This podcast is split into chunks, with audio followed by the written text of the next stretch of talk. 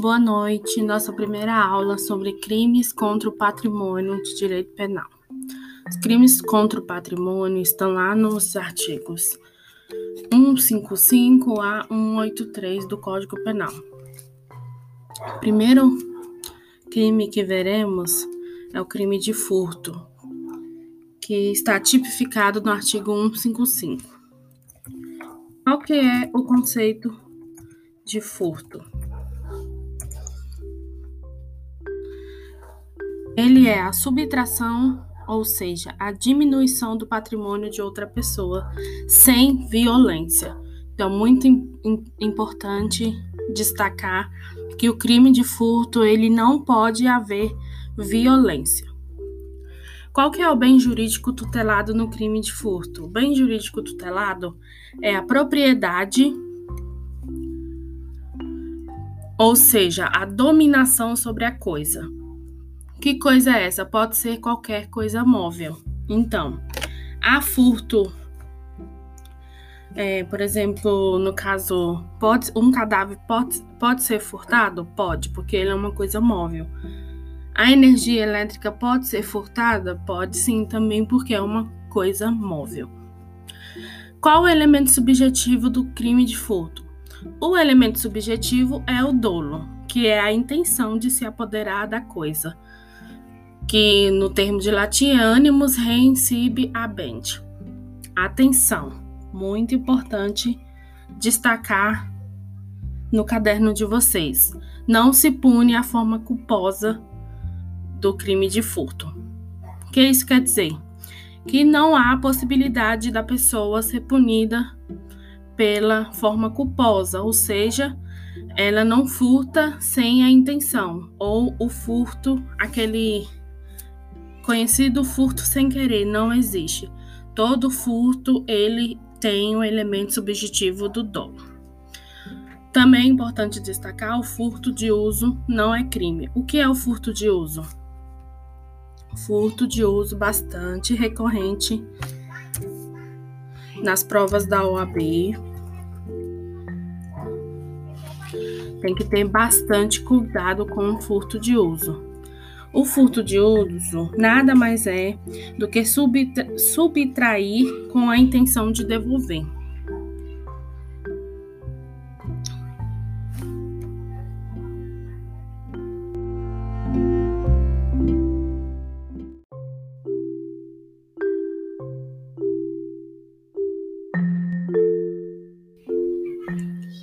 Então, o furto de uso já vem pacificado há bastante tempo pela jurisprudência brasileira. O furto de uso nada mais é do que a conduta do agente que subtrai o bem, mas que logo devolve voluntariamente. Muito importante, a devolução ela deve ser feita de forma voluntária. Então, principais elementos deve ser o uso momentâneo devolução voluntária e curto espaço de tempo. O furto de uso tem requisitos específicos, como devolução voluntária da res em sua integralidade, ou seja, devolução voluntária do bem da forma como ele foi retirado daquele local. Por exemplo, eu tirei o carro da garagem, eu trabalho na de Família, peguei o carro daquele pessoa, do, dos donos da casa, fiz uso do veículo, saí por um espaço de tempo e devolvi na garagem da forma como estava. Isso é furto de uso.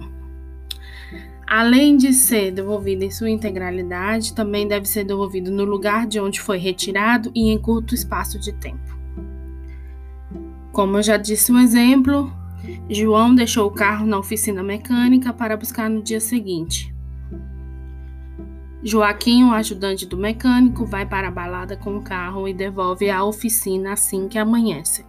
Então, é uma conduta atípica, ou seja, uma conduta que não é punida pelo direito penal. Continuando. Consumação. Como que o crime de furto ele é consumado.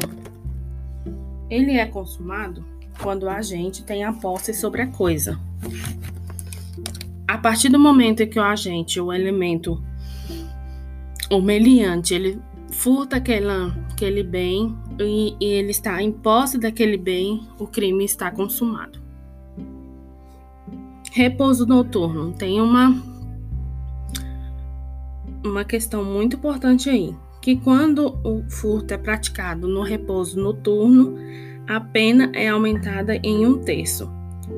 Nesse caso, aplica-se ao furto simples e ao furto qualificado, e também aplica-se à casa desabitada ou comércio.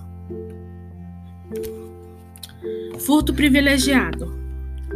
O furto privilegiado ele faz a substituição da pena de reclusão para pena de detenção. Pode haver a substituição da pena de reclusão pela de detenção, havendo a diminuição de um terço a dois terços ou aplicação somente da pena de multa.